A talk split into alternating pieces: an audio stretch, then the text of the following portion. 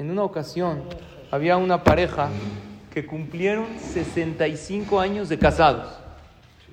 Shema Israel dice. ¿Eh? Le dijeron, se acercó el bisnieto, le dijo a la, ¿cómo aguantaste, abuelito? Dijo, ¿sabes qué? Estos 65 años me pasaron como 10 minutos abajo del agua, muy bien.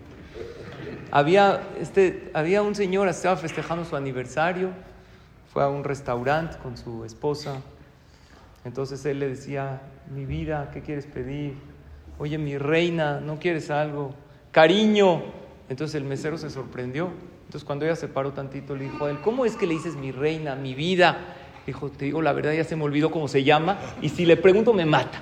Entonces ya mejor le digo así. Le preguntó el nieto a la abuelita, oye abuelita, ¿cómo es que tú aguantaste con abuelito tantos años? Le dijo, yo pertenezco a una generación que cuando algo no funciona, se repara, no se tira. Hoy en día es una generación desechable, ¿verdad o no?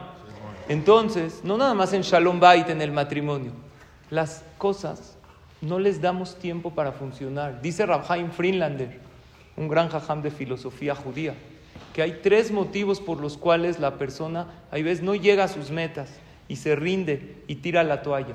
Número uno dice, porque en nuestra generación tenemos muchas comodidades y como pasamos menos pruebas en la vida, entonces somos menos fuertes, somos muy débiles. Cuando algo no funciona, ya haces que ya no puedo, ella. Dice número dos, porque estamos en una generación que queremos todo fácil. A mí no me vengas con caminos difíciles. Bueno, pues para lograr grandes cosas hay que esforzarse. No queremos esforzarnos, queremos él la ley del mínimo esfuerzo, ¿verdad? Es lo que uno busca. Número tres, porque queremos todo rápido. Y las cosas grandes, para lograrlas, ¿qué se necesita? Constancia y qué más? Y paciencia.